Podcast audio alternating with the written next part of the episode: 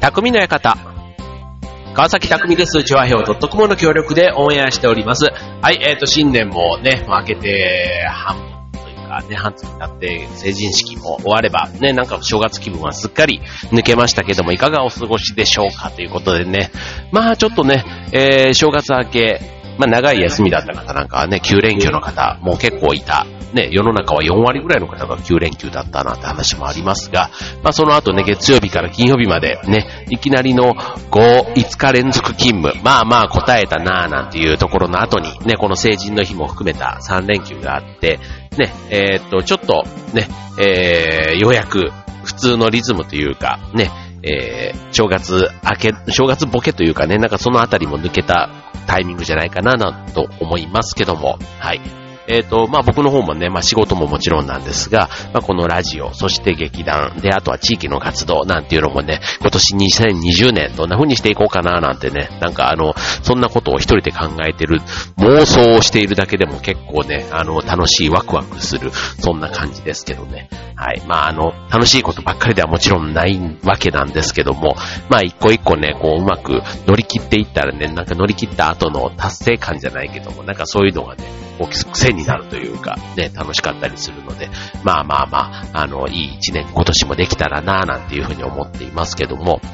はい。あの、まあ、年が明けまして、ね、それなりにこう、新年会とかね、あとはまあ、特に劇団なんかだとね、まあ、いつも、こう、稽古の後に飲みに行ったりするんですけども、まあ、この間も、こう、ね、年始め、まあ、稽古始め、まあ、仕事始めじゃないですか、稽古始め。だから、じゃあ、飲みにでも行くか、なんつってね、ね、行って、またね、それはちょっと今度の4月の公演に向けて楽しい話がいろいろできたので、またね、えっ、ー、と、こちらの番組だけじゃなくて、あの、劇団フーダニット通信の方でもね、ぜひお伝えできればな、なんていうふうに思いますけども、はい。あの、年明けで、こう、うん、なんかね、えー、ちょっとお呼ばれじゃないですけども、まあいろんな会があるわけなんですよ。いろんな、なんかあんまりこう、あの、お誕生会が例えばね、あったりとか、お誕生会って言っても別にあの、子供のお誕生会ではなくて、大人の方のお誕生会、50歳祝いとかね、なんかそういった会なんかも、なんか改めてね、こう、あの、主催する人というか、ね、もちろん誕生会って昔ね、子供の時だったら親がね、主催だったり、あとはね、中学高校だったら友達がやってくれたりなんていうのはね、あったかもしれませんけども、今大人になって誕生会って言ったら芸能人ぐらいしかやらないもんかと思ってたんですけど、意外とね、意外とねっていうかまあ、とある人は、あの、50歳の節目とか、なんかそういったところで、で、しかもね、結構な人数が集まるんですよ。あの、別にあの特別その方がね、芸能活動とかしてるわけではなくて、まあただね、いろんなところによくあの、サポートというか応援とかね、なんかああいう形で顔が非常に広い方だから、だからこそね、普段からそういう人の応援をしてる方だから、まあなんかね、その人たちへの、あ、その人たちから言うと、お礼の機会みたいな感じにもね、その誕生会がなってんのかななんて思うんですけども、ね、なんかそういったあの、お誕生会みたいなね、場もそうだし、あとは結婚式とかね、ああいったところ、まあ結婚式はね、まあ一般的にありますけども、あの、そういった場で出てくるのが、あの、一芸披露みたいなやつ。まあ一発芸とまでは言わないんですけども、何かそう特技がある人、例えば歌が上手でもいいし、楽器が弾けるでもいいでしょうし、あと何かね、例えば空手で、こう板が割れるでもいいでしょうし、なんかそういったもの、あの、あとは、うん、そんなにね、こう、えっ、ー、と、場所としてね、その飛んだり跳ねたりとか、火使ったりとかしなければ、まあ、室内でできるような、ね、あのジャグリングとかでもいいと思います。ね、ああいったものなんかがあると、結構ね、場がすごく、こう、和むというか盛り上がるっていうんですか？そう。だからすごくね、一芸、ね、よく芸は身を助けるとね、昔から言いますけども、なんかそういったもの、ね、手品とかね、ああいったものなんかも少しあると、なんかその人の意外な一面もそうだし、なんか場を盛り上げてくれる人ってすごく大事だなぁなんて、そういうね、ちょっとした集まりも、ただ飲んで食べて終わりっていうことじゃなくて、なんかそういう人たちがいること、あとは、そういう場を、ね、コーナーをちゃんと作ってくれる、その、あの、企画者というか、幹事さんのね、この、こだわり、思いみたいなところも伝わってきて、ああ、なんか、そういう方って、ね、こう、ね、お互い、まあ、持ちつ持たれつと言えば、ね、それもそうなんですけど、そう、なんか、いいな、なんていうふうに思いまして、そう。で、えっ、ー、と、一芸ね、結構あの、よく一芸振った時に、また無茶ぶりして、なんて言ってね、結構あの、振られた側が守られるような感じの展開。だから逆に言えばね、自分も振られたら嫌だな、みたいなことが裏にあるからだと思うんですけども、ただね、一芸を持ってる人だと、結構振られても、堂々とそれをね、やりこなしてしまう。まあ特にさっき言った手品とかだったらね、普段からもきっとあの人に見せるための、ね、えー、こうテクニックというか技とかもね、普段からこう練習もしてたりするでしょうか。なんな逆にこなせてしまう。でもそれをそんなにね、やるやるって言わずに、こう言われて、言われてさりげなくやるっていうところがなんかまたね、いいなっていうふうに思うわけなんですけども、はい。まあそんなね、一発芸、ね、誰しもね、一つ二つあったらいいなただなかなかそれをね、身につける機会ってないななんていうことで、まあ、新年ということですから、まあ、いろんなね、えー、新年の目標を立ててる方多いと思います。ね、えー、っと、自分のスキルアップ、ね、仕事につながるようなことももちろんいいでしょうし、まあ、趣味につながるもの、ね、例えば UCAN とかね、ああいったなんか、通信講座で学べるものもあれば、カルチャースクールみたいなものに行くもよし、あとは公民館みたいなところでもね、結構安くいろんなあのジャンルのね、えっと、ものが講座みたいなのがあったりするので、まあそういったサークルみたいなのに入ってみるなんていうのもいいかもしれませんけども、はい、まあ今日はね、えー、そんな中でも一芸に興味がある方がもしいらっしゃればということで、今日のテーマは一発芸でお送りしたいと思います。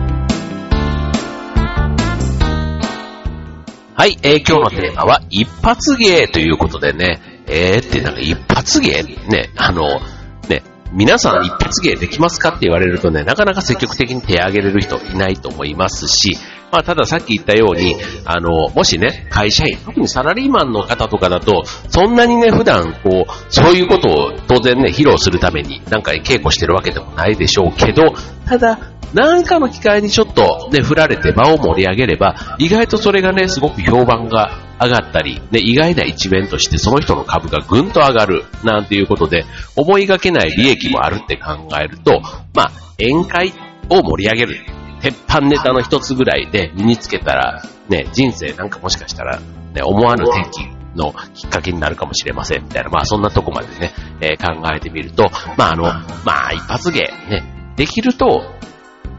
まあ人気者になるかもしれない。ね。大体そういうイメージ、またね、あの、その芸のキャラみたいな風になってしまうことがあるので、まあ僕なんかは結構ね、そういうちょっと、うーん、自分で言うのもなんですけど、えっ、と、若干ちょっと天然的なところも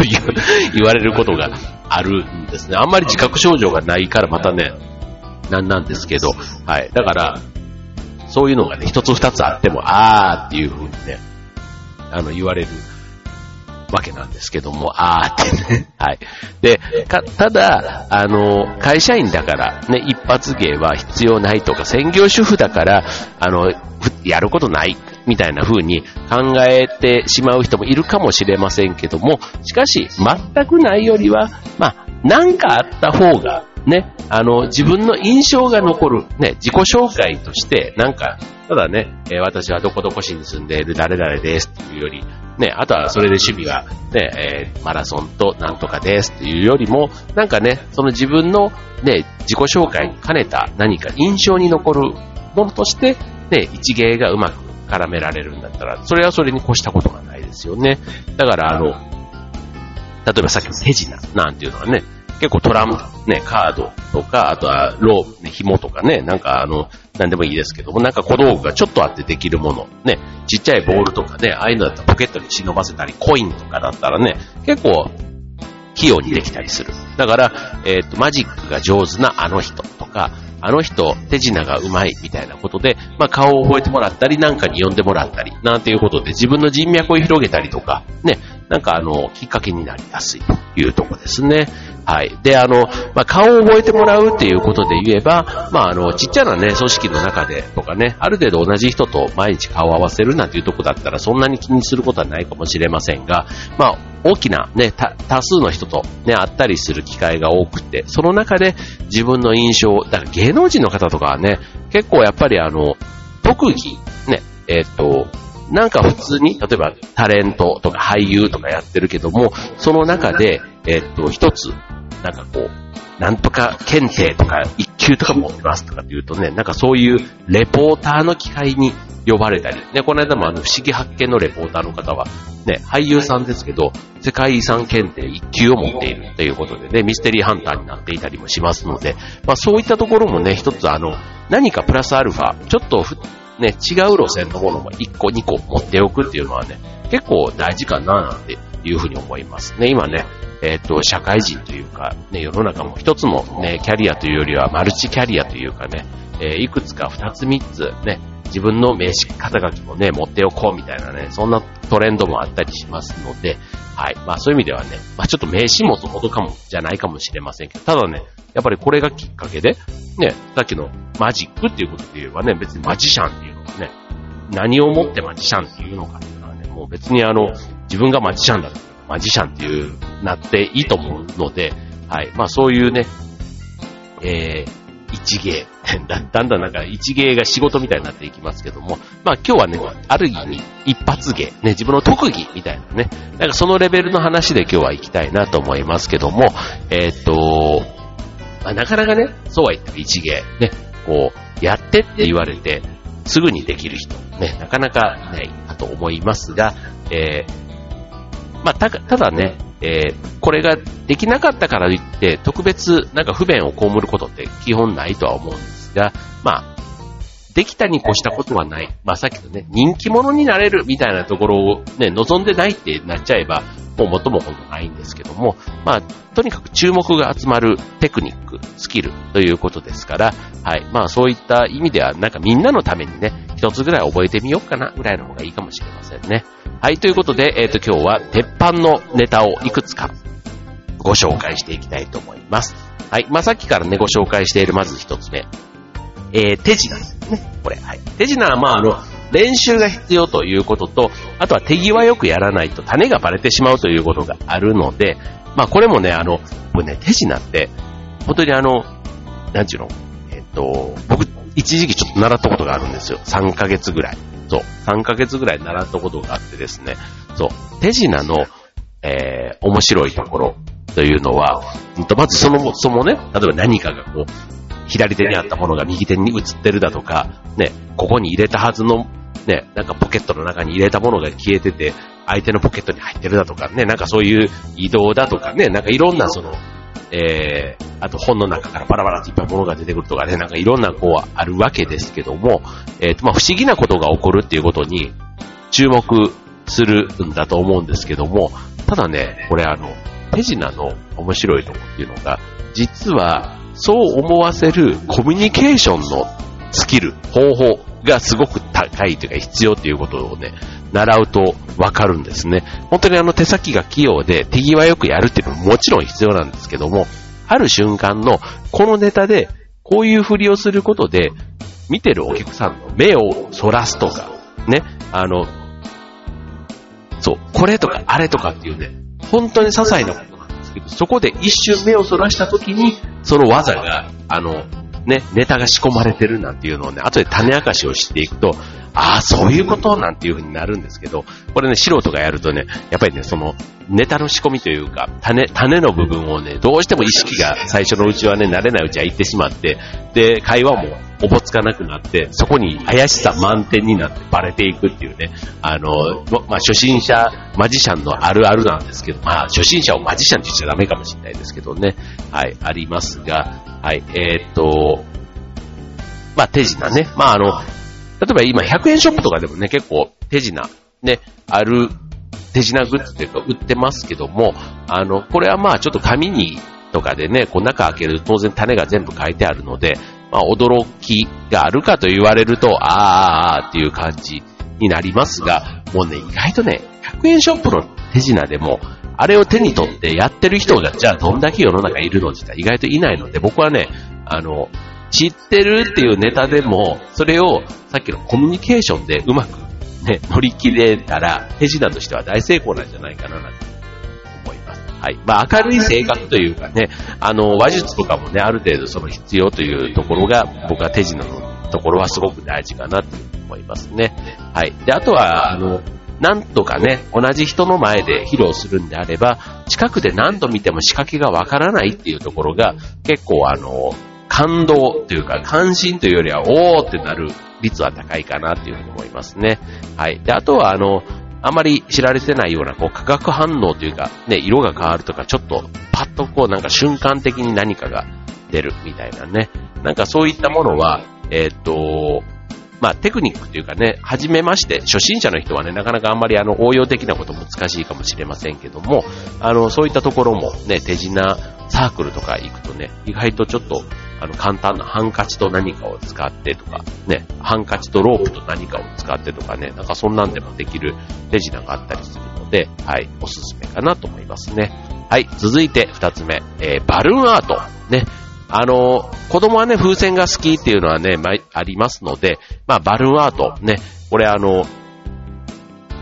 これも結構手際、手際というか、テクニックがあれば、そう、大人でも結構もらうと嬉しかったりします。はい。で、それがね、また、その、送られる側の人のね、こうエピソードと紐づくような、ね、例えば、うんと結婚式とかね、なんとかね、とかつって、で、で、それにちなんだもので、ね、キャラクターのなんかを作ったりとか、ね、そういったことでも、あの、嬉しいということ。で、それをね、最後プレゼントできるんだっていうのもね、まあちょっとかさばるみたいなところはありますけども、まあただね、意外とこれね、あの、思った以上に作ってみると、あの、まあそういう宴会の場だったりすると余計にね、それがその後こう応援グッズとかになってそのままね、持って帰ってくれるみたいな。なんか家に帰るなんか妙にそれがまたちょっと孤立しちゃうところがかわいそうなバルーンアートではあるんですけども、やっぱりその瞬間はね、かなり花を添えてくれる効果間違いないかと思います。はい。で、続いて、えー、これもね、意外とね、できる方は多いかもしれません。けん玉。ね。けん玉の、まあ、人生に1回2回でけん玉はしたことあるとは思うんですけども、これが一発芸になるレベルってなってくると、あの、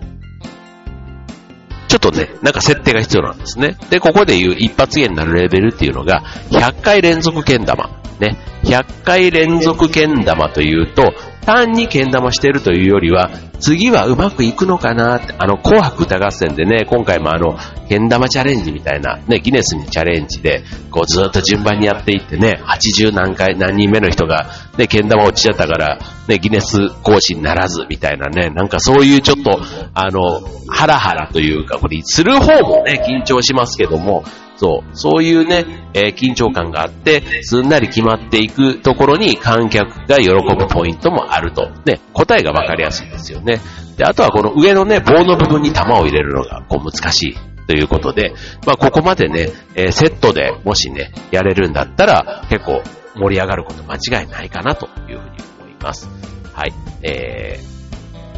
ー、ということで、今ね、3つ、じゃじゃっとご紹介しましたが、まだまだね、これだから、ちょっとね、今日ご紹介してるのは、一発芸って言っても、いきなりできるわけではなくて、ちょっと練習は必要ですよっていうこと。ね。多少のその辺の知識、テクニックは身につけてね、披露できるように、いつでもそういうのをね、持っとけるっていうのは結構、ね、それはそれで結構難しいかなと思うんですが、ちょっとこの後もいくつかご紹介したいと思います。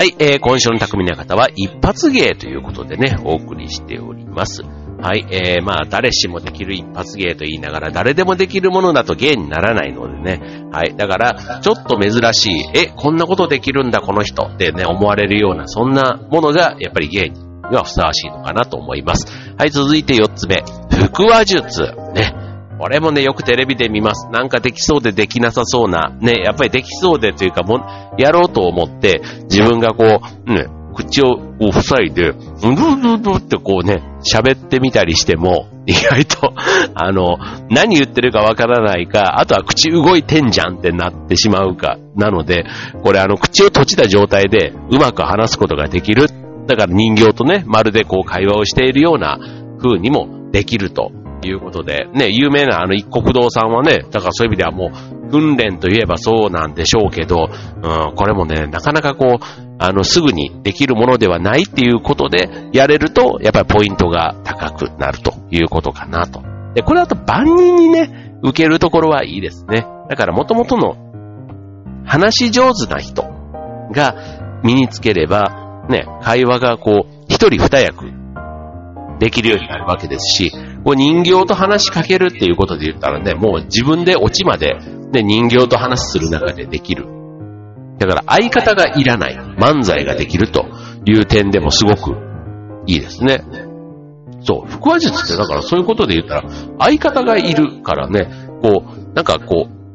人とね、漫才って言うとね、どうしてもこう相方とね、こうコンビ解消とかね、いろいろこう人間関係の問題って多少あるじゃないですか。でもね、人形だからね、それがあの、パートナーを変えるのも、ね、もう時々その人形じゃなくて、もうなんか変えるでもいいですよね。なんか、なんかそういう 未知のキャラクターを仕込みながらね、やっていくなんていうのも、だから、いわゆるあの、腹話術師っていうと、そういうことなんでしょうね。そう。今思えば。漫才の、えっ、と、一人漫才じゃなくて、そう、相方がいるんだけど、相方が自分のようなね、その物体というか、ね、あの、相方になってるっていう、なんかそういうことなんだって今話をしながら思いましたが、はい。まあでもね、できると面白いというとこですね。はい。続いて、えー、テーブルクロス引き。ね。これはあの、ね、僕ら世代で言ったら、ね、新春隠し芸大会のね、中で、坂井正明さんがね、やってたのとかはとても印象深いですけども、あの、素人でもね、こうテーブルクロス引き、なんかあの、なんかの機会にやったことね、あるというか、別に遊びでですよ。本当にあの、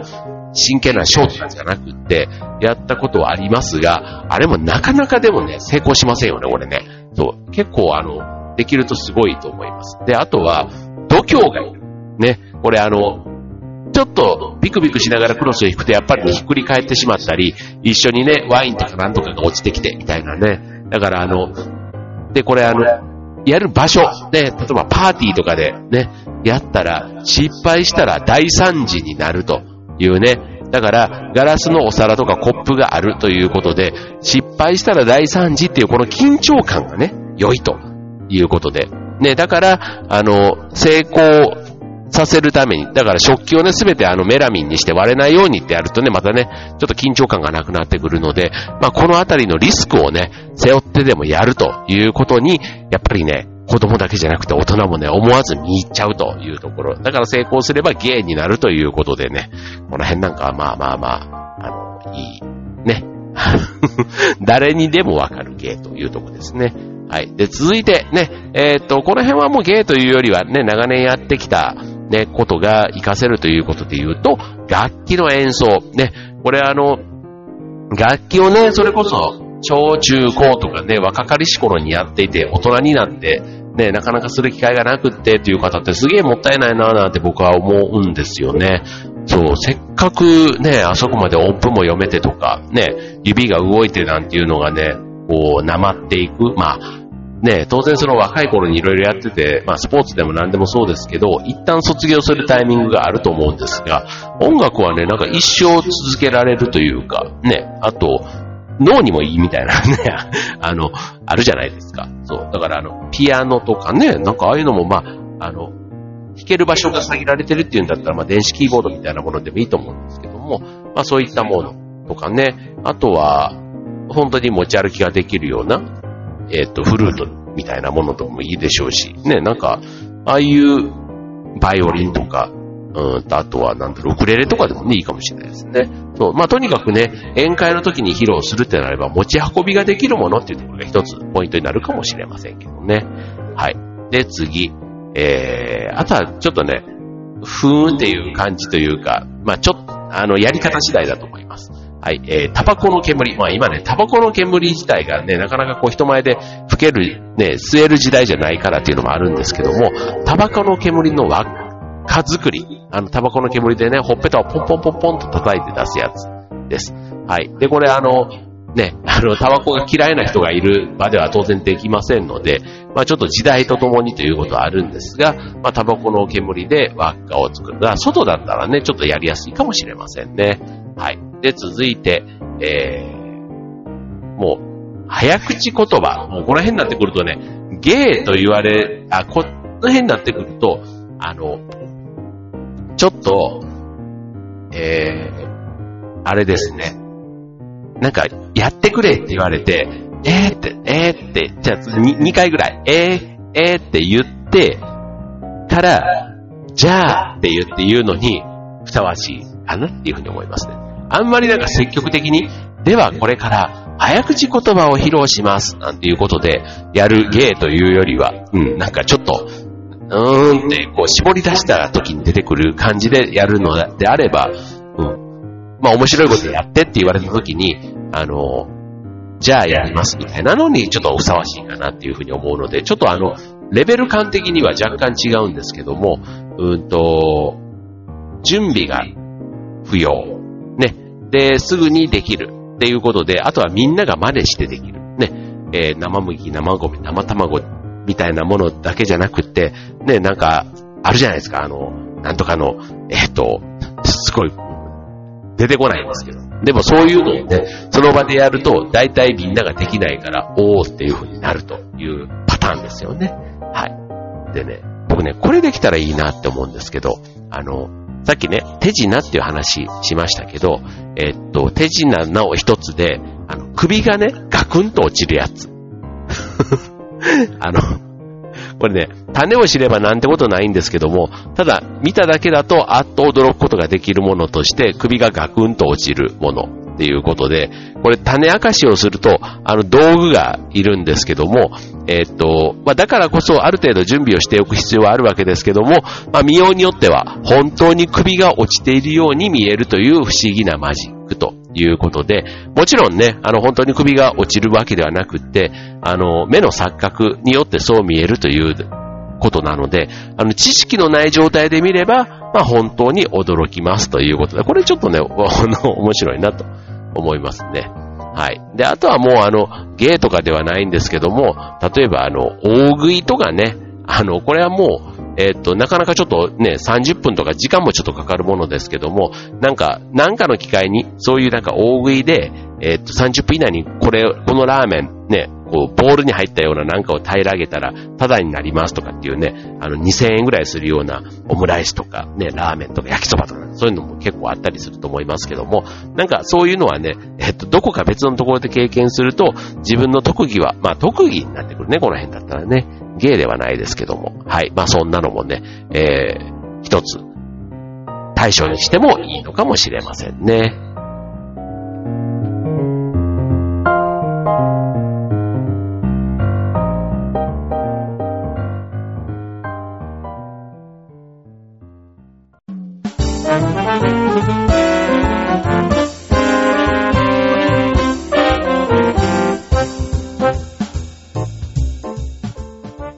ということで、えー、今週のテーマは一発芸ということでお送りいたしました。ね。えっ、ー、と、まあ、さっき